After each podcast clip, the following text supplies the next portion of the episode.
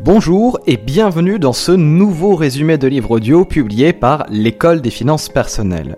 Je m'appelle Thibaut Aigle et je suis le fondateur de l'école dont la mission consiste à vous aider à améliorer votre éducation financière. Ce résumé audio est publié dans le cadre du Cercle de Vinci, une communauté d'apprentissage privé proposée par l'École des finances personnelles, dont l'objectif est de permettre à ses membres d'améliorer leur réflexion en pensant de manière pluridisciplinaire et en construisant leur propre réseau de modèles mentaux. Nos membres regroupent notamment des investisseurs, des entrepreneurs, des dirigeants, des indépendants et plus généralement des professionnels ambitieux dont le dénominateur commun est la soif d'apprendre et l'amélioration personnelle. Des personnes qui souhaitent mieux comprendre comment le monde fonctionne, prendre de meilleures décisions et vivre une vie meilleure. Pour plus d'informations sur le Cercle de Vinci, rendez-vous sur www.cercledevinci.fr. Ce mois-ci, nous vous proposons le résumé audio du livre More Than You Know de Michael Mauboussin. More Than You Know de Michael Mauboussin a été sélectionné par le Cercle de Vinci dans le cadre de nos travaux de recherche et d'identification des modèles mentaux à maîtriser pour mieux comprendre le monde des affaires et de l'investissement. Le modèle mental identifié étant la consilience, c'est-à-dire une approche multidisciplinaire de la résolution de problèmes. Le thème du livre est une approche multidisciplinaire du monde des affaires et de l'investissement qui doit permettre au lecteur de porter un regard plus réaliste sur l'économie et la finance et d'améliorer sa prise de décision. L'objectif de l'auteur est de montrer que l'économie et les marchés financiers sont des systèmes complexes adaptatifs et qu'il faut les étudier comme tels. Ce changement de paradigme, qui achève de remettre en question le paradigme de la finance moderne, doit permettre de comprendre les marchés de manière beaucoup plus intuitive en les mettant en rapport avec des données empiriques concordantes. La promesse du livre est simple mais difficile à mettre en pratique. Vous serez un meilleur investisseur, un meilleur dirigeant, parent, ami, une meilleure personne, si vous approchez les problèmes en adoptant une approche multidisciplinaire.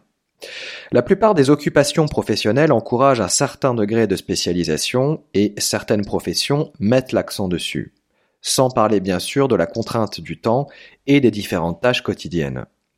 La plupart des gens apprécient la valeur de la pensée multidisciplinaire, mais ils la voient surtout comme quelque chose de gratifiant, pas nécessairement comme un préalable essentiel pour réussir. Pourtant, les travaux du psychologue Phil Tetlock ont mis en évidence la valeur remarquable de la diversité. Dans son livre Expert Political Judgment, Tetlock rapporte qu'il a interrogé des centaines d'experts pour leur demander de faire des prévisions au sujet d'événements économiques et politiques sur une quinzaine d'années. Il a ensuite effectué le suivi des résultats réels obtenus. Les experts n'ont pas été particulièrement brillants dans leurs prévisions. Mais Tetlock a découvert que certains étaient meilleurs que d'autres. Ce qui a permis aux meilleurs de faire la différence, ce fut leur manière de penser. Les experts avaient quelques connaissances de base sur des sujets variés, les penseurs multidisciplinaires ont obtenu des meilleurs résultats que ceux qui étaient spécialisés dans un domaine en particulier. Les deux sources qui ont inspiré l'auteur en matière de pensée multidisciplinaire sont l'approche de l'investissement par les modèles mentaux, notamment préconisés par Charlie Munger, et l'Institut de Santa Fe, une communauté de recherche basée au Nouveau-Mexique et dédiée à une collaboration multidisciplinaire sur des thèmes relatifs aux sciences naturelles et aux sciences sociales.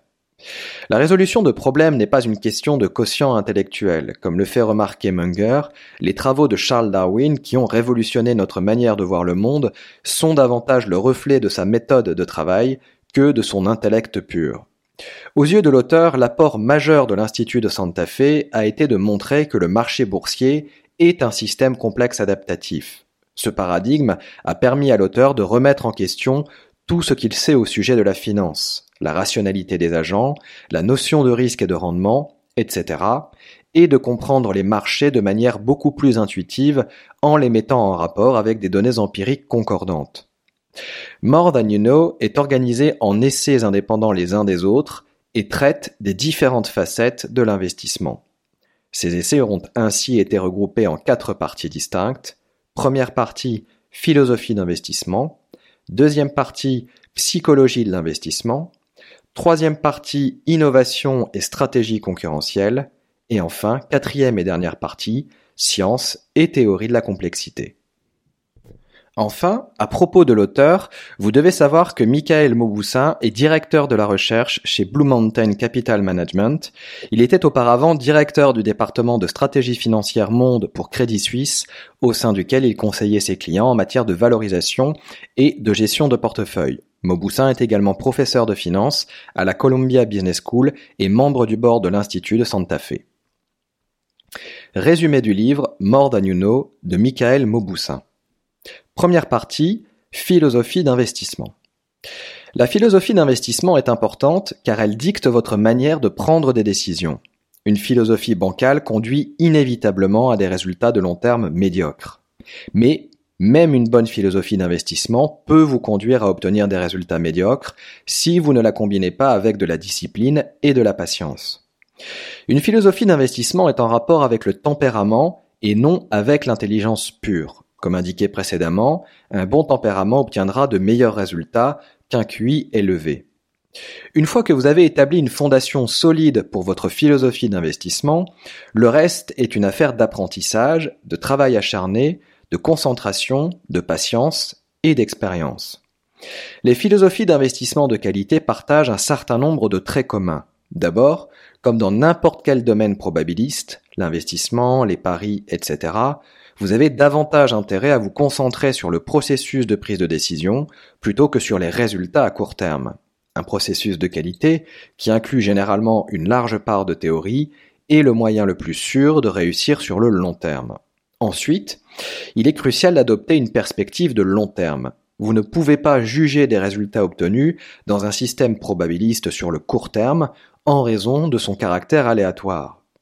Le problème, bien sûr, tient au fait qu'il faut du temps pour juger de la qualité d'un processus d'investissement et qu'il est souvent trop tard pour en améliorer les résultats une fois le temps passé. Un bon processus d'investissement doit donc reposer sur des fondations solides.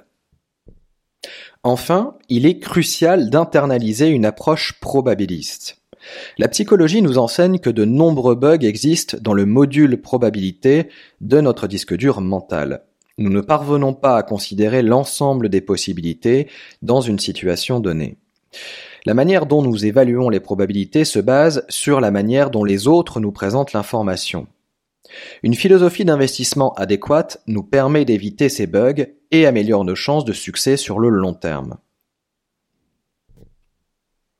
Trop souvent, les investisseurs se contentent de juger des résultats obtenus sans considération appropriée pour le processus suivi.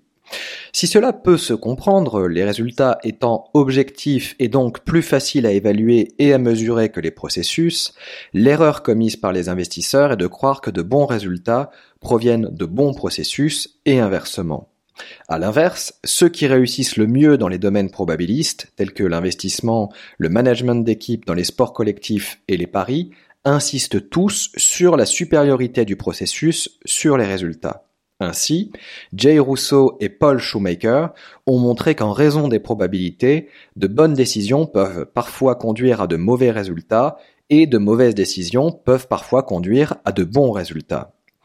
Sur le long terme, il vaut donc mieux privilégier le processus plutôt que le résultat. C'est la raison pour laquelle le casino gagne de l'argent sur la durée. Selon l'auteur, l'objectif d'un processus d'investissement, eh bien, c'est d'identifier la différence entre le cours d'une action et sa valeur estimée. L'erreur la plus fréquente commise par les investisseurs consiste certainement à ne pas faire la différence entre la connaissance des fondamentaux d'une entreprise et les attentes représentées par son cours. Un processus d'investissement adéquat considère à la fois la probabilité et le gain et considère avec attention les erreurs d'évaluation éventuellement commises par le consensus. L'auteur reprend ici quatre principes énoncés par Robert Rubin, l'ancien secrétaire au Trésor américain, au sujet de la prise de décision. Ces principes sont particulièrement utiles pour la communauté financière. Premier principe, la seule certitude est qu'il n'y en a pas. La différence entre le risque et l'incertitude tient au fait que la distribution des résultats obtenus est connue dans le cas du risque alors qu'elle n'est pas définie dans le cas de l'incertitude. Cela vaut d'autant plus pour l'industrie de l'investissement qui doit gérer l'incertitude, là où un casino va davantage gérer le risque. L'excès de confiance est un biais cognitif qui joue ici un rôle crucial. La recherche a montré que les gens sont trop confiants dans leurs capacités et dans leurs prévisions. C'est la raison pour laquelle ils font des prévisions dont le champ des possibles est souvent trop limité. L'histoire économique et financière a montré que les événements imprévisibles se produisaient plus fréquemment qu'on ne l'imagine, d'où la nécessité de prendre en compte l'incertitude dans l'allocation de votre capital. Deuxième principe, les décisions sont une question de pondération de probabilité. Il s'agit de trouver le bon équilibre entre la probabilité du résultat, la fréquence, et la récompense du résultat, l'amplitude. Un autre concept issu de la finance comportementale entre ici en ligne de compte, c'est ce que l'on appelle l'aversion aux pertes. Il faut savoir que la perte a un impact émotionnel 2,5 fois plus important qu'un gain de même taille pour l'être humain. Nous aimons avoir raison et recherchons souvent des événements qui offrent une forte probabilité de réalisation. Se concentrer uniquement sur la probabilité a du sens si les résultats espérés sont symétriques. Lorsque cela n'est pas le cas, il faut également considérer l'amplitude du résultat. Par exemple, si vous achetez 10 options à 1 dollar chacune et que 9 d'entre elles expirent sans valeur, mais que la dernière monte jusqu'à atteindre 25 dollars, alors vous obtenez une fréquence de succès quasi nulle, mais un profit substantiel tout de même. Troisième principe, nous devons agir quel que soit le degré d'incertitude. Nous devons baser la plupart de nos décisions sur de l'information incomplète ou imparfaite. Malgré tout, nous n'avons pas d'autre choix que de prendre ces décisions en procédant à une évaluation intelligente de l'information disponible.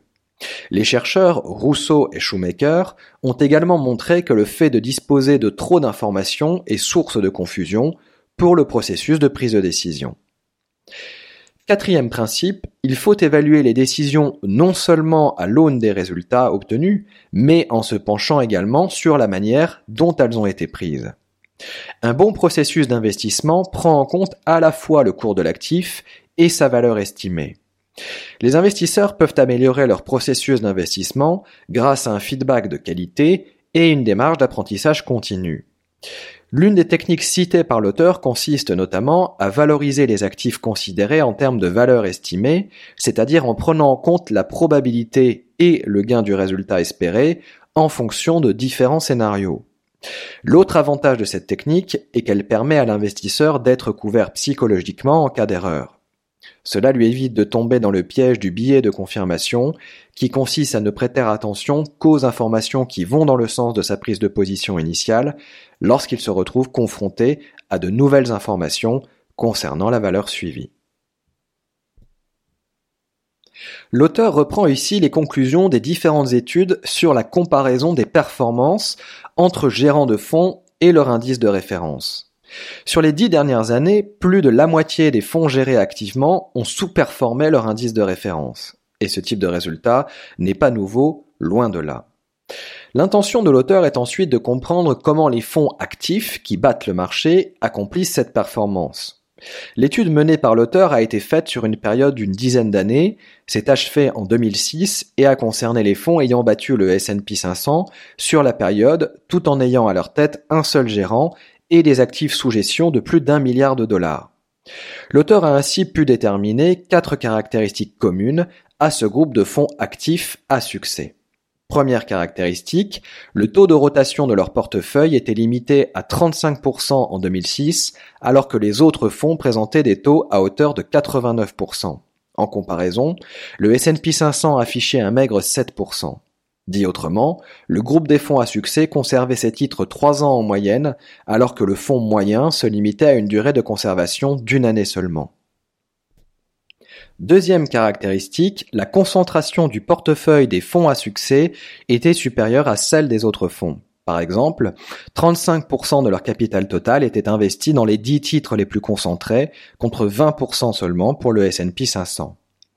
Troisième caractéristique, le style d'investissement de ces fonds était inspiré de l'approche de l'investissement basée sur la valeur intrinsèque. En bref, ces fonds recherchaient des actions dont les cours étaient inférieurs à leur valeur.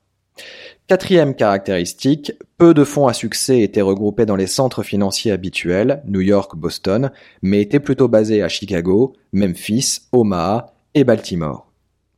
Un autre facteur clé de succès évoqué par l'auteur consiste à privilégier la profession de gérant plutôt que le business. Il ne s'agit évidemment pas de, négliger euh, le business, mais le faire au détriment des rendements de long terme risque de toute manière de mettre en péril le business durablement. Selon Charlie Ellis, dans une étude intitulée Will Business Success Spoil the Investment Management Profession, un fonds doit privilégier des horizons d'investissement de long terme, des frais réduits et une approche contrarienne de l'investissement. L'auteur revient ici sur l'idée fausse qu'un investisseur doit avoir raison plus souvent qu'il n'a tort en reprenant l'explication probabiliste. La fréquence du résultat obtenu importe moins que son amplitude. Pour construire un portefeuille qui bat le marché sur le long terme, il faut évaluer chaque investissement potentiel en effectuant une analyse basée sur la valeur estimée. C'est ce que l'auteur appelle l'effet Babe Ruth, en hommage au joueur de baseball de même nom, qui ratait souvent la balle, mais était l'un des meilleurs frappeurs de tous les temps. De la même manière, les travaux de Daniel Kahneman et Amos Tversky ont permis de démontrer que l'aversion pour la perte génère une réponse émotionnelle 2,5 fois plus importante que l'impact d'un gain de même taille. Ce comportement indique que les gens sont bien plus heureux lorsqu'ils ont raison fréquemment. Le problème, c'est que le fait d'avoir raison fréquemment ne, signifie pas forcément que votre portefeuille d'investissement fera mieux que son indice de référence. Le pourcentage d'actions dont le cours monte dans un portefeuille ne détermine en effet pas sa performance globale. C'est le pourcentage de, de changement en dollars dans le portefeuille qui est véritablement déterminant. Le raisonnement basé sur la valeur estimée ne se limite pas au monde de l'investissement. Il il en va de même pour les paris hippiques et le blackjack, entre autres. Le succès de long terme dans ces différents domaines probabilistes dépend de quatre facteurs déterminants. Premier facteur, la spécialisation. Les professionnels du pari ne s'éparpillent pas dans une multitude de disciplines. Ils se concentrent sur un jeu en particulier et en, en apprennent tous les rudiments. De la même manière, les investisseurs doivent définir leur cercle de compétences s'ils souhaitent se créer un avantage concurrentiel. Deuxième facteur déterminant, des situations multiples. Comme les participants de jeux probabilistes, les investisseurs doivent évaluer de nombreuses situations et collecter une grande quantité d'informations. Troisième trait euh, facteur déterminant, des opportunités limitées. Comme le fait remarquer Thorpe dans son livre Bit de dealer, même lorsque vous savez ce que vous faites et que les circonstances vous sont favorables, vous ne gagnez qu'une fois sur dix. Le message ici pour les investisseurs est d'avoir à l'esprit qu'il n'arrive pas si souvent que, que toutes les étoiles soient alignées au même moment. Quatrième facteur déterminant, la mise de départ. Au casino, vous devez miser à chaque partie pour pouvoir jouer. Dans l'idéal, vous devez miser une somme faible lorsque vos chances de l'emporter sont faibles et une forte somme lorsque vos chances sont fortes. Mais vous devez miser pour être de la partie. Dans le monde de l'investissement, vous n'êtes pas obligé de participer si vous estimez que la valeur attendue n'est pas particulièrement attractive. À l'inverse, vous pouvez investir de manière agressive lorsque la situation vous paraît attractive. C'est donc ce qui donne un avantage certain à l'investissement par rapport à d'autres domaines probabilistes. Contrairement à ce que pensent la plupart des investisseurs, les circonstances sont aussi importantes que les caractéristiques. Parfois, une action qui paraît chère ne l'est pas, et inversement, tout dépend du contexte. La plupart des gérants pensent que leur style d'investissement, combiné à leurs compétences, leur permettra de générer des rendements supérieurs à la moyenne. Ces différentes approches de l'investissement sont ancrées dans la théorie, la croyance que les actions entreprises par l'investisseur lui permettront d'obtenir des résultats satisfaisants. Le mot théorie s'entend ici comme une explication de la relation de cause à effet et possède de fait une dimension éminemment pratique. Une théorie ancrée dans la réalité doit permettre d'aider à prédire comment des actions ou des événements peuvent conduire à des résultats spécifiques à travers un large éventail de circonstances. C'est la raison pour laquelle le fait de passer d'un mode de pensée basé sur les caractéristiques à un mode de pensée basé sur les circonstances peut être d'une grande aide pour les investisseurs.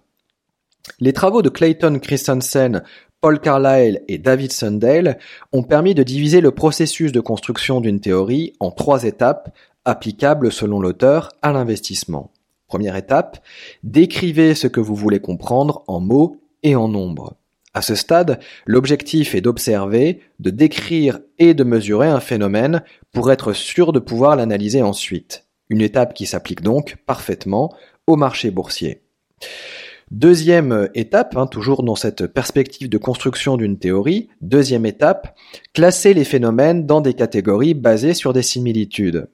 La catégorisation permet de simplifier et d'organiser le monde pour clarifier les différences entre les phénomènes. Dans le monde de l'investissement, on retrouve ainsi différentes catégorisations comme les actions de valeur et de croissance, risque élevé et risque faible, et les actions de grande ou de petite capitalisation notamment. Troisième étape, construisez une théorie qui explique le comportement d'un phénomène. Une théorie solide basée sur une catégorisation fiable explique la relation de cause à effet, pourquoi cette dernière fonctionne ainsi et surtout dans quelles circonstances la relation de cause à effet opère. Une bonne théorie se doit donc d'évoluer en fonction des feedbacks apportés par l'environnement, sous peine d'être parfaitement inopérante et donc inutile. Les théories qui se basent sur les catégories en lien avec les circonstances permettent aux professionnels d'agir en fonction des situations qui se présentent à eux. À l'inverse, les théories qui se basent sur les caractéristiques incitent à agir en se basant sur les caractéristiques d'un phénomène. La plupart des investisseurs à succès peuvent être décrits comme des investisseurs éclectiques, c'est-à-dire qu'ils investissent en fonction des circonstances. C'est le cas notamment de Bill Miller, le seul gérant de fonds des quatre dernières décennies à avoir battu systématiquement le S&P 500 15 années de suite. L'approche de Miller est basée sur les circonstances, comme le démontre l'analyse de son portefeuille d'investissement, dont les ratios de valorisation price to book et price to earnings ont souvent été largement au-dessus de la moyenne de leur catégorie, respectivement 178% et 45% plus élevés. Dans son livre Calculated Risks, Gerd Gigerenzer indique trois manières d'obtenir une probabilité de la moins concrète à la plus pragmatique. Cette classification peut permettre aux investisseurs de classer les événements selon leur nature de probabilité. Premier type de probabilité, les degrés de croyance. Nous parlons ici de probabilité subjective qui représente la manière la plus libre de traduire l'incertitude en probabilité. Deuxième type de probabilité, les propensions, c'est-à-dire les probabilités basées sur la propension qui reflètent les propriétés d'un objet ou d'un système, comme dans le cas de l'évaluation du risque faite pour le lancement de fusées par la NASA. Cette méthode ne prend pas toujours en compte tous les facteurs déterminants, par exemple l'erreur humaine dans le cas du lancement de fusée. Troisième type de probabilité, les fréquences. Ici, la probabilité est basée sur un grand nombre d'observations faites au sujet des classes de référence appropriées, par exemple les résultats obtenus lors de lancers de dés successifs.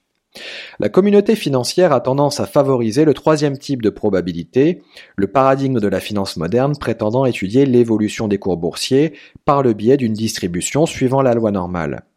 Selon l'analyse faite par l'auteur, les cours boursiers ne peuvent pas suivre une loi normale, dans la mesure où les jours de rendements extrêmes jouent un rôle bien plus déterminant dans les rendements finaux que ne le suggère une loi normale.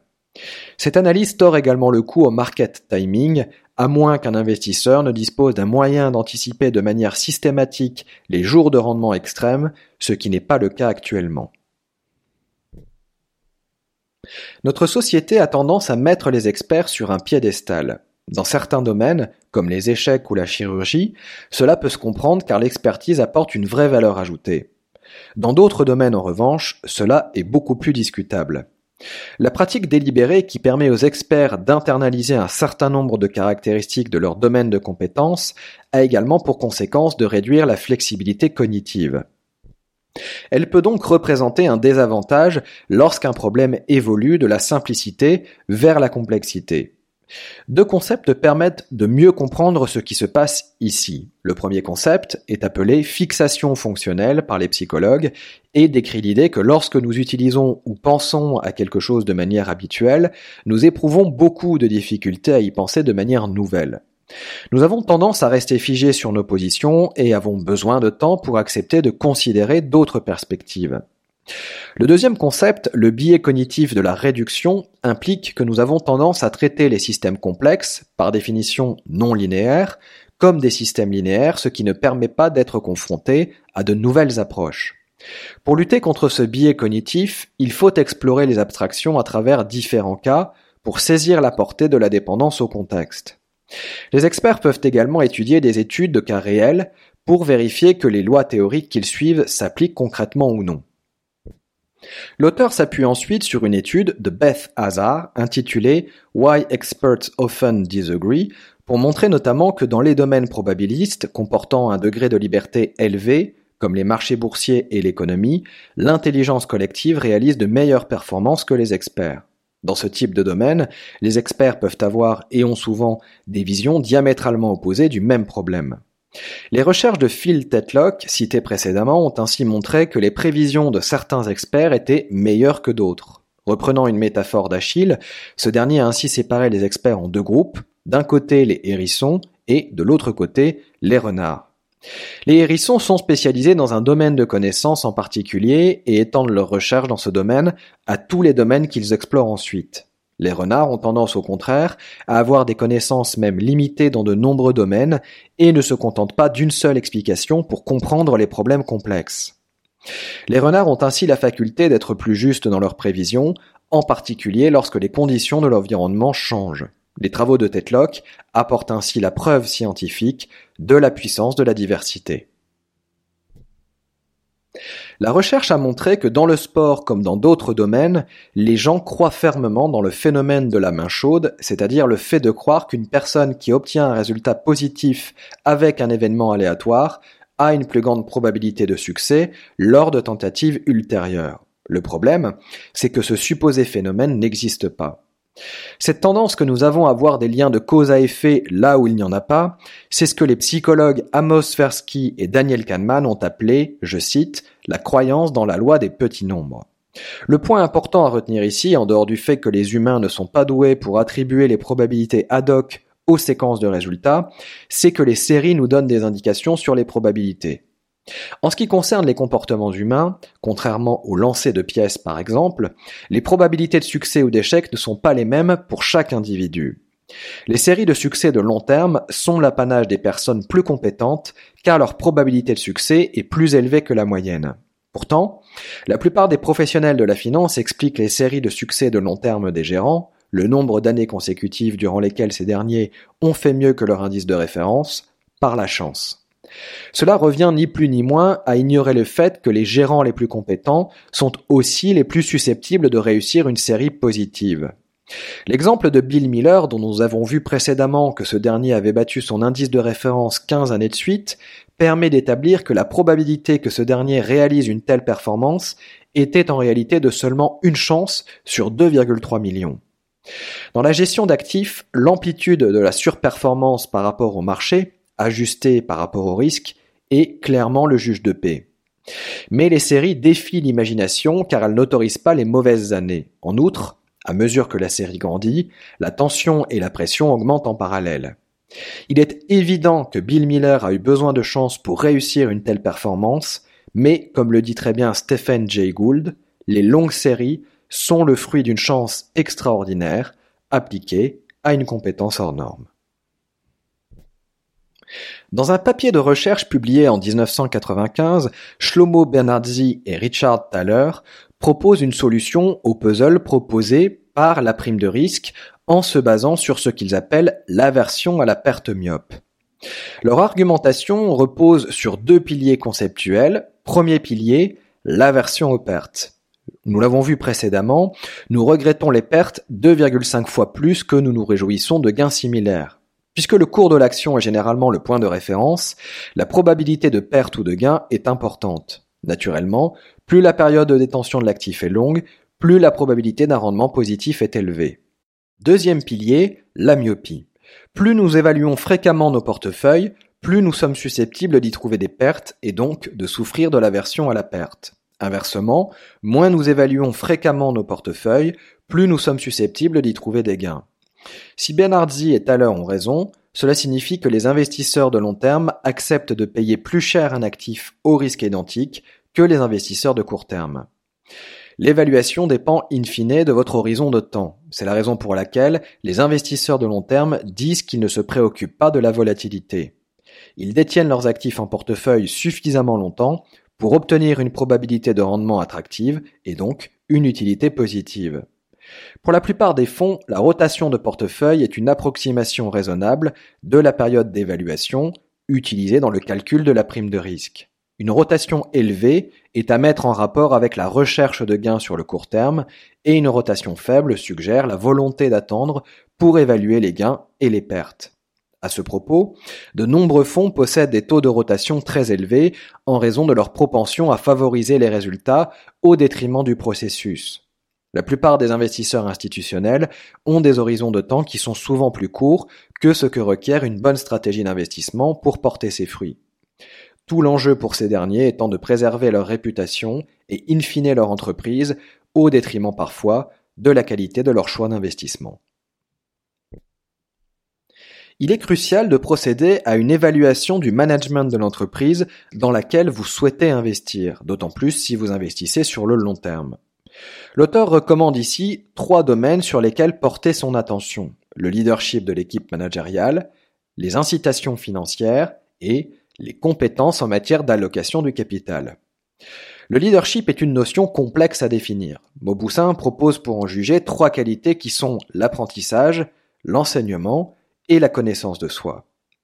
Une soif insatiable d'apprendre est ce qui caractérise un grand leader. Cela se joue au niveau de la curiosité intellectuelle, un désir constant de bâtir des modèles mentaux qui peuvent aider à la prise de décision. Un manager de talent peut absorber et évaluer des idées et de l'information contradictoire, tout en pensant en termes probabilistes. Un autre aspect crucial de l'apprentissage concerne le désir de savoir ce qui se passe dans l'organisation et de confronter les faits avec une honnêteté brutale. La seule manière de procéder efficacement est de se rendre sur le terrain, d'échanger avec les employés et les clients, de poser des questions et d'en écouter les réponses. Enfin, favoriser l'apprentissage dans l'entreprise revient à permettre à chacun d'exprimer ses idées et ses opinions sans avoir à prendre le risque d'être rejeté, ignoré ou humilié. L'enseignement dans l'entreprise concerne la faculté à communiquer une vision simple et claire à l'organisation. Cela requiert un équilibre entre le besoin de répéter souvent le même message et le besoin de s'adapter à l'environnement lorsque le climat des affaires change. Cette faculté est plus naturelle pour les dirigeants qui sont passionnés par ce qu'ils font. Le succès est d'ailleurs souvent la résultante d'un comportement passionné. Le dernier aspect du leadership, la connaissance de soi, requiert un équilibre entre confiance en soi et humilité. La connaissance de soi exprime enfin, à travers l'intelligence émotionnelle, la faculté de faire adhérer les autres et l'organisation sur un plan émotionnel. Les incitations financières jouent également un rôle important dans le comportement des gens. Les investisseurs de long terme doivent savoir dépasser les platitudes managériales habituelles et comprendre ce qui motive réellement le management. Ce type d'information se trouve généralement dans le rapport annuel de l'entreprise, dans la section prévue à cet effet. Le principe à retenir ici, c'est que les incitations financières doivent être alignées à tous les niveaux de l'entreprise en fonction des indicateurs de valeur requis par les dirigeants et les propriétaires. Dans la perspective d'un investissement de long terme, il est toujours préférable d'investir dans une entreprise dont le management favorise la création de valeur économique plutôt que sur les résultats comptables. Enfin, l'allocation de capital, c'est-à-dire la faculté d'employer les ressources de l'entreprise à bon escient pour générer des rendements de long terme supérieurs au coût du capital, est une compétence essentielle que tout manager doit maîtriser pour mener une entreprise vers le succès. En tant qu'investisseur, la première étape consiste à étudier attentivement la manière dont le capital a été alloué par le passé. Cela vous donne une excellente indication des préférences et de la direction prise par le management. La deuxième étape consiste à échanger avec, les dirigeants ou à lire leurs interviews afin de se faire une idée de ce qu'ils pensent de leur choix d'investissement. Ont-ils par exemple une vision réaliste des changements éventuels dans leur secteur? Le dernier point à considérer étant la manière dont les ressources humaines sont gérées dans l'entreprise considérée. Les bonnes personnes sont-elles nommées au bon poste? Trop souvent, les personnes qui réussissent dans un contexte particulier sont promues dans un autre contexte dans lequel elles n'ont plus les moyens de réussir, tout cela au détriment de l'organisation et de la personne. Deuxième partie, psychologie de l'investissement. La psychologie est sans doute la facette la moins étudiée de l'investissement. Il s'agit pourtant d'une discipline cruciale car elle aide à expliquer les erreurs que vous êtes susceptible de commettre selon les circonstances, donne des indications sur la manière dont les autres vont influer sur vos décisions et met en perspective la manière dont vous devriez vous comporter. Dans la plupart des cas, une éducation traditionnelle ne vous aidera pas beaucoup dans ces domaines essentiels. Ces dernières années, la finance comportementale a considérablement œuvré pour réduire le fossé entre la théorie financière et la psychologie. Et l'objectif de cette partie du livre est de vous permettre d'évaluer votre processus de prise de décision. Très souvent, lorsque les gens mentionnent la psychologie, c'est pour se référer à la manière dont les individus se comportent. Mais il existe également une distinction importante et souvent négligée entre les décisions individuelles et les décisions collectives. Les deux sont pertinentes, mais la prise de décision collective est réellement la clé dès lors qu'il s'agit d'étudier les marchés financiers. La raison en est finalement assez simple, si un investisseur qui est dans l'erreur fait preuve d'excès de confiance et pense qu'il vaut mieux vendre et qu'un autre investisseur, lui aussi dans l'erreur, arrive à la conclusion inverse, ces erreurs indépendantes l'une de l'autre permettent néanmoins de fixer un cours efficient. En réalité, la diversité d'opinions est l'une des conditions nécessaires au bon fonctionnement d'un marché. Lorsque vous investissez sur les marchés financiers, vous ne pouvez pas vous contenter de vous forger votre propre point de vue, vous devez également prendre en considération ce que les autres pensent. L'investissement est un domaine interactif, probabiliste et qui nécessite de faire le tri dans les informations collectées. C'est la raison pour laquelle vous devez prendre en considération la psychologie pour réussir votre prise de décision. Le stress est un facteur psychologique important à prendre en compte. La plupart des choses qui nous préoccupent ne sont pas physiques mais mentales. Les deadlines au travail, la performance des actions que vous avez mises dans votre portefeuille la semaine dernière, les relations personnelles, etc., etc.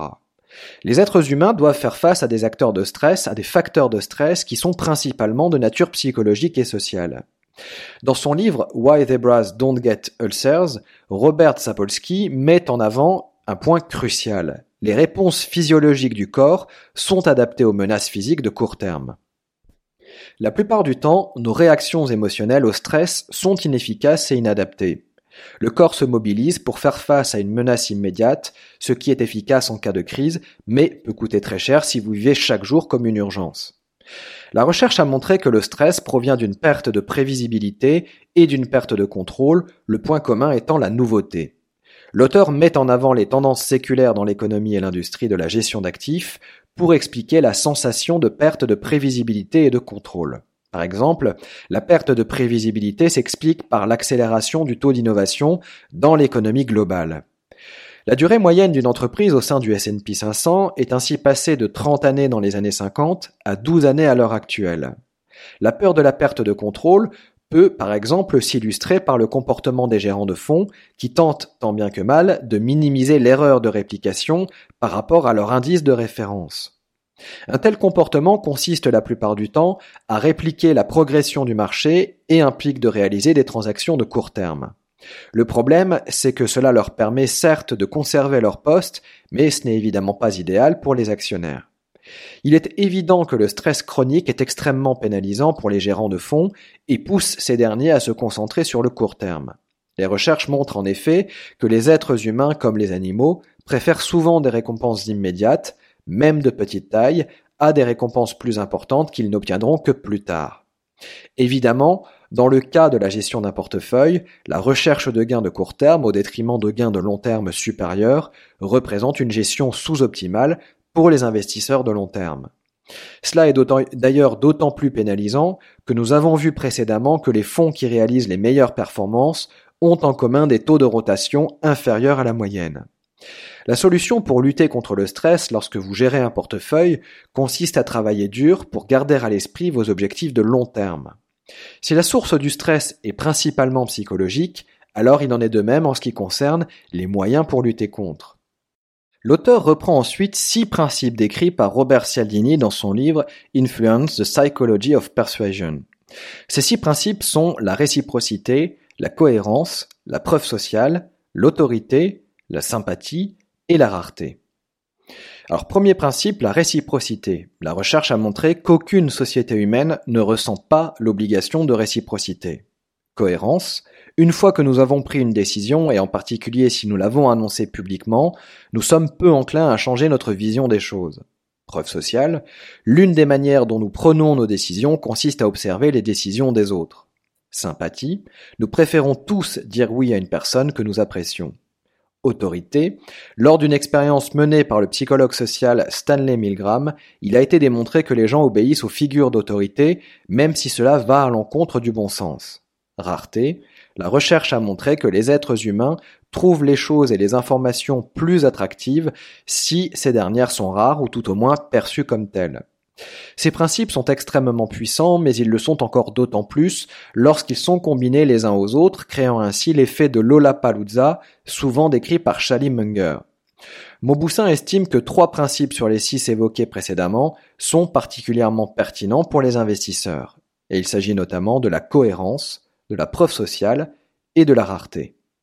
Alors premièrement, la cohérence. C'est ainsi qu'un investisseur qui a pris position sur un titre en particulier, l'a conseillé publiquement ou encouragé ses collègues à investir dedans, ressentira le besoin de rester fidèle à son choix de départ. L'une des manières de lutter contre ce piège de la pensée consiste à voir le monde comme une chaîne de valeurs associée à des probabilités plutôt que comme une série de points isolés. Imaginer différents scénarios procure le confort psychologique de modifier sa position lorsque cela s'avère approprié. Deuxièmement, preuve sociale. Les recherches en la matière sont nombreuses. Investir est une activité sociale par nature et les investisseurs agissent parfois de concert. Le fait d'être conscient des divergences d'opinion et des valeurs extrêmes peut permettre d'effacer les effets délétères de la preuve sociale. Enfin, la rareté joue un rôle important dans l'investissement. Les investisseurs recherchent en effet de l'information rare. La difficulté réside dans le fait de faire la part des choses entre ce qui est vraiment rare et ce qui ne l'est pas. Une manière de procéder pour contrer cela consiste à se placer dans l'optique inverse des attentes du marché, c'est-à-dire découvrir ce que le marché pense déjà. Dans son livre Système 1, Système 2, les deux vitesses de la pensée, Daniel Kahneman décrit le système 1 comme le système expérimental, celui qui est rapide, automatique, sans effort, associatif et difficile à contrôler ou modifier. Le système 2 est analytique et plus lent, séquentiel, requiert des efforts et est contrôlé délibérément. Les travaux de Kahneman démontrent à quel point les impressions peuvent conduire à des jugements qui sont sous-optimaux selon la théorie économique classique. C'est ainsi qu'il faut prendre en compte le fait que vous ne pouvez pas séparer les émotions, système 1, des décisions, système 2. Pour que vous puissiez émettre un avis éclairé, le système 1 doit opérer normalement. Du point de vue de l'investisseur, cela se traduit par deux questions cruciales. Qu'est-ce qui influence nos impressions et comment ces impressions forment-elles nos perceptions du risque et du gain? L'affect est ce qui forme nos impressions, ce qui permet de classer les stimulus, qu'ils soient ressentis comme bons ou comme mauvais. L'affect opère dans le sillage du système 1, ce qui le rend rapide et automatique. Il peut également être considéré comme un prolongement de la théorie des perspectives qui a montré que les investisseurs évaluent de manière asymétrique leurs leur perspectives de perte et de gain. Les expérimentations ont permis de conclure que l'affect, ce que nous ressentons face à une opportunité financière, peut amplifier les biais sous-optimaux qui émergent de la théorie des perspectives. En d'autres termes, lorsque notre affect classe l'opportunité comme quelque chose de bon, nous avons tendance à surinvestir. À l'inverse, lorsque notre affect classe l'opportunité comme quelque chose de mauvais entre guillemets, nous avons tendance à sous-investir. Les grands investisseurs ne semblent pas influencés à ce point par l'affect. Sans doute faut-il y voir la conséquence de la manière dont leur système 1 est programmé. Notre système 1 peut faillir lorsque des forces extérieures le manipulent. Cela peut, par exemple être le cas lorsque les publicitaires parviennent à toucher notre affect en nous procurant de vives émotions. Notre système 1 peut également faillir dans les systèmes non linéaires ou non stationnaires. Dans les systèmes non linéaires, la cause et l'effet ne sont pas directement liés. De ce fait, les résultats obtenus peuvent être très contre-intuitifs. Dans les systèmes non stationnaires, les propriétés statistiques du système changent avec le temps, ce qui signifie que le passé n'est pas nécessairement utile pour prédire l'avenir. Les marchés boursiers sont à la fois non linéaires et non stationnaires. Les investisseurs n'ont ainsi pas d'autre choix que d'adopter une approche très méthodique et très avertie pour juger des valeurs attendues. Une idée répandue dans le monde occidental consiste à penser que nous devrions séparer émotion et rationalité. Les avancées scientifiques montrent qu'une telle séparation est non seulement impossible, mais surtout non souhaitable. Pourtant, investir avec succès requiert une bonne connaissance des probabilités et des gains. Les investisseurs qui sont conscients de leurs affects sont aussi ceux qui sont susceptibles de prendre de meilleures décisions sur le long terme. L'imitation est une force très puissante chez l'être humain. Les modes, les tendances et les traditions sont là pour en témoigner. L'investissement étant une activité sociale par nature, il paraît légitime de croire que l'imitation joue également un rôle important sur les marchés. Les marchés financiers, lorsqu'ils fonctionnent normalement, sont, comme les autres systèmes décentralisés, fondés sur un équilibre entre feedback positif et feedback négatif. Les feedbacks négatifs sont des facteurs de stabilité alors que les feedbacks positifs sont des facteurs de changement. L'arbitrage est un exemple classique de feedback négatif sur les marchés. Par exemple, si le cours d'un actif diffère de sa valeur garantie, alors les arbitragistes achètent ou vendent l'actif approprié pour combler l'écart de prix ou de valeur. Les feedbacks négatifs résistent au changement en poussant vers la direction opposée. Un feedback positif, au contraire, renforce un changement initial dans la même direction. L'effet boule de neige, les cascades et l'amplification sont des exemples de feedback positif bien connus. Alors que les investisseurs voient souvent le feedback positif comme quelque chose d'indésirable, en particulier lorsque cela conduit à un phénomène de fuite en avant, cela n'est en réalité pas toujours le cas. Un feedback positif peut ainsi conduire des investisseurs à investir leur argent dans une nouvelle industrie prometteuse ou encore à fuir une industrie dont la contribution économique n'est plus avérée. L'imitation est un mécanisme de premier ordre en matière de feedback positif. L'investissement momentum, par exemple, part du principe qu'une action dont le cours monte va poursuivre sa progression.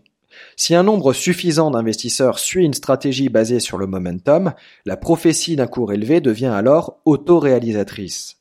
Contrairement à ce que pensent beaucoup d'investisseurs, l'imitation a souvent un fondement rationnel. Dans le cas de l'information asymétrique, par exemple, l'imitation peut être utile si les autres investisseurs ont plus d'informations que vous au sujet d'une opportunité d'investissement. Il est extrêmement difficile de savoir à partir de quel moment le feedback positif devient problématique pour l'équilibre d'un système. Les derniers travaux sur le sujet suggèrent un point critique au-delà duquel le feedback positif prend le pas et la tendance domine le système. La fréquence relative des bulles et des cracks suggère fortement qu'il existe des écarts entre le prix et la valeur. Les marchés ne sont pas les seuls systèmes qui montrent des signes d'imitation sous-optimale, l'exemple le plus original étant sans doute celui des fourmis légionnaires. Un groupe de fourmis ouvrières qui sont essentiellement aveugles se sépare parfois de la colonie. Comme les autres fourmis n'ont aucune idée de la manière dont elles doivent relocaliser le reste de la colonie, elles n'ont pas d'autre choix que de s'en tenir à une règle simple, suivre la fourmi devant elles.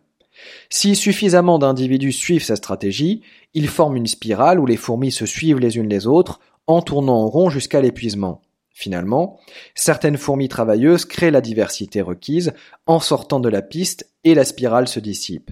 Bien sûr, les investisseurs ont la capacité de penser de manière indépendante. Mais comme le rappellent les mots de Charles Mackay, je cite, Les hommes pensent en troupeau, ils deviennent fous en troupeau alors qu'ils reprennent leurs esprits lentement, les uns après les autres.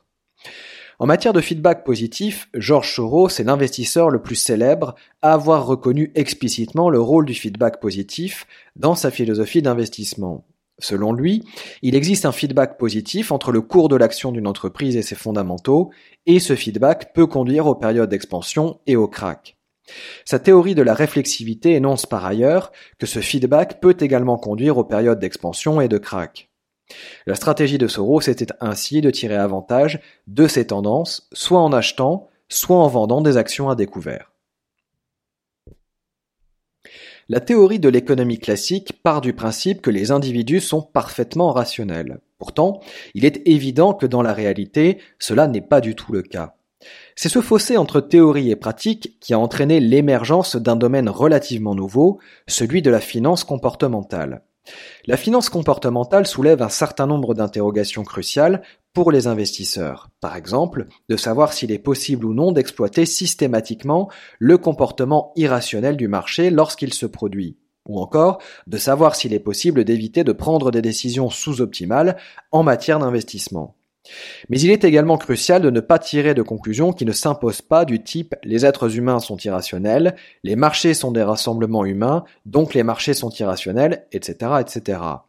Ce biais d'heuristique laisse penser que le rassemblement d'individus irrationnels doit conduire à un marché irrationnel. Or, pour bien comprendre la faiblesse de ce raisonnement, il faut considérer le comportement de l'investisseur sur deux niveaux, collectif et individuel.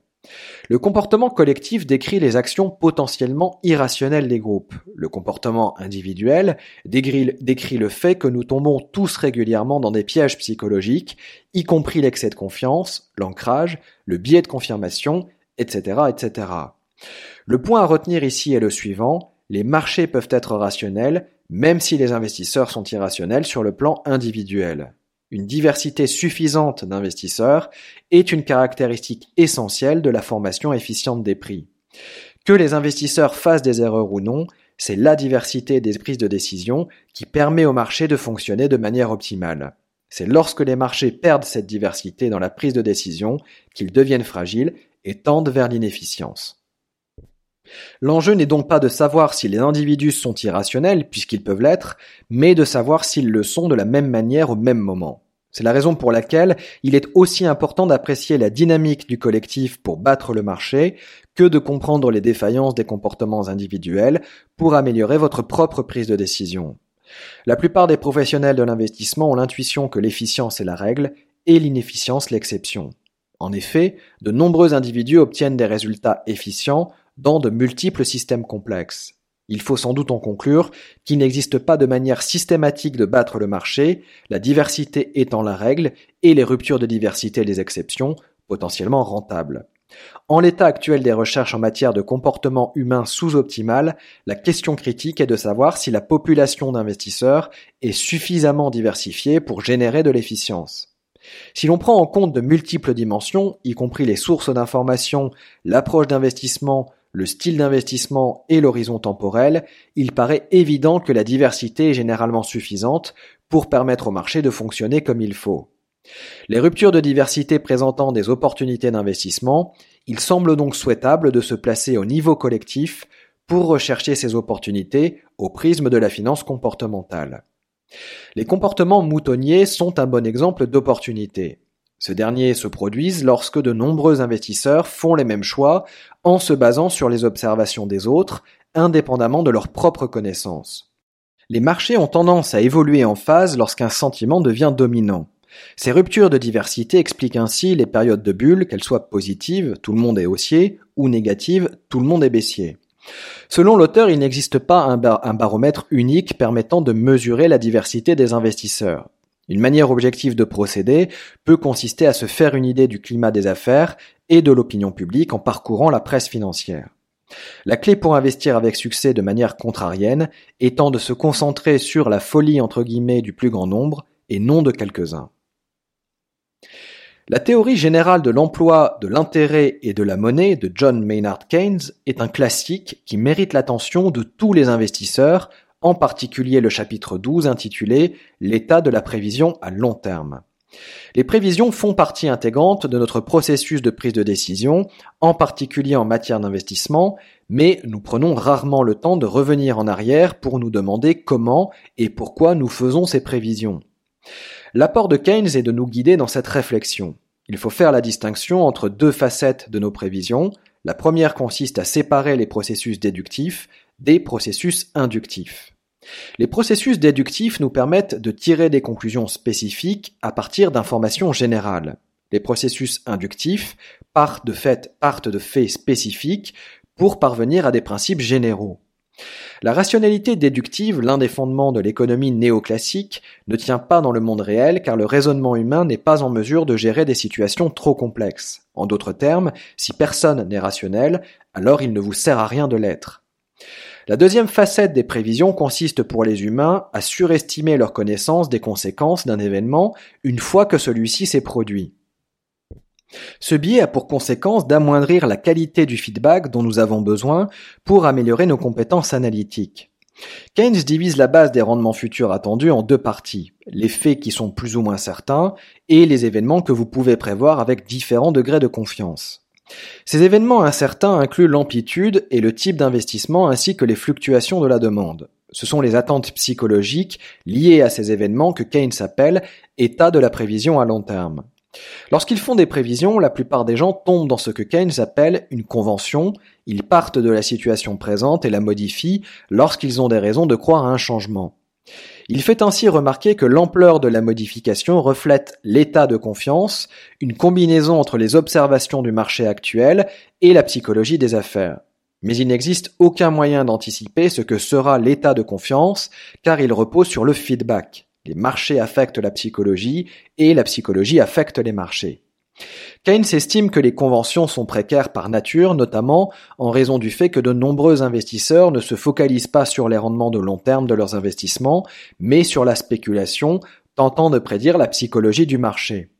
Prenant sa fameuse métaphore du concours de beauté, Keynes décrit les limites d'une approche déductive de l'économie et des marchés. De la même manière, l'économiste Brian Arthur, de l'Institut de Santa Fe, a démontré que vous ne pouvez résoudre que les problèmes les plus simples de manière déductive.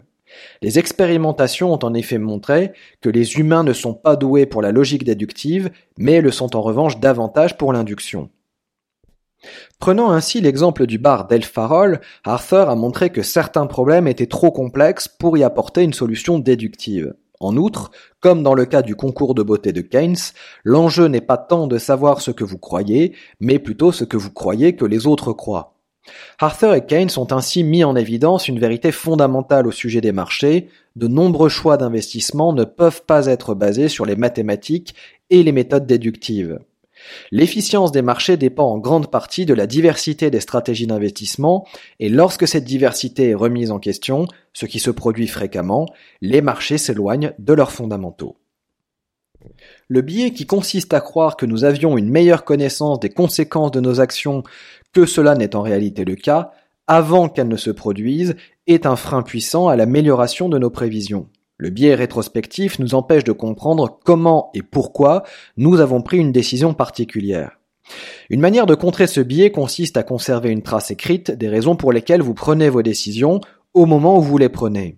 Ces notes deviennent ainsi une source de feedback objectif de grande valeur et peuvent vous aider à améliorer votre prise de décision future.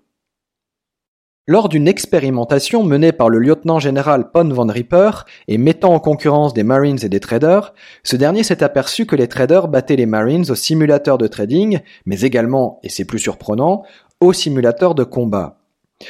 L'étude de la prise de décision possède un long historique. Dans les années 50 déjà, l'économiste Herb Simon avait montré que la rationalité humaine est limitée et que les humains ne prennent pas leurs décisions de manière optimale, mais en se basant sur ce qui est acceptable. Les gens ne maximisent pas leurs choix, ils s'en satisfont.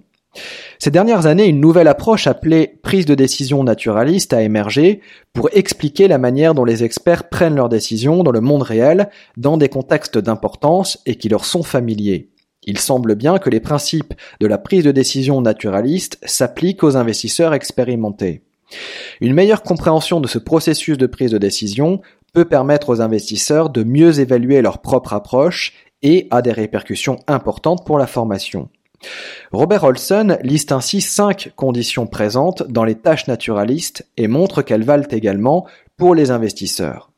Première tâche, des problèmes complexes à approcher par un processus d'essai-erreur. Dans ce type de situation, il n'existe aucune procédure définie pour résoudre le problème. Déterminer la juste valeur d'une action, par exemple, est une tâche complexe à approcher grâce à une méthode essai-erreur. Deuxième tâche, l'information est incomplète, ambiguë et changeante. Le fait que la sélection d'actions repose sur les prévisions de performance financière future signifie qu'il est impossible d'analyser toute l'information disponible. Troisième tâche, des objectifs flous, changeants et antagonistes.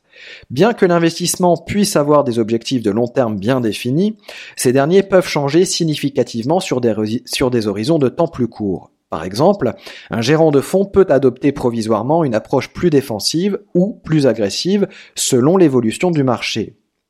Quatrième tâche, du stress en raison des deadlines et des enjeux. Le stress fait clairement partie de l'investissement. Cinquième et dernière tâche, les décisions peuvent impliquer de multiples participants. La personne décisionnaire peut ainsi être amenée à travailler avec différents partenaires qui peuvent lui imposer de respecter certaines contraintes. Selon Olsen, les décisionnaires naturalistes adoptent trois comportements différents.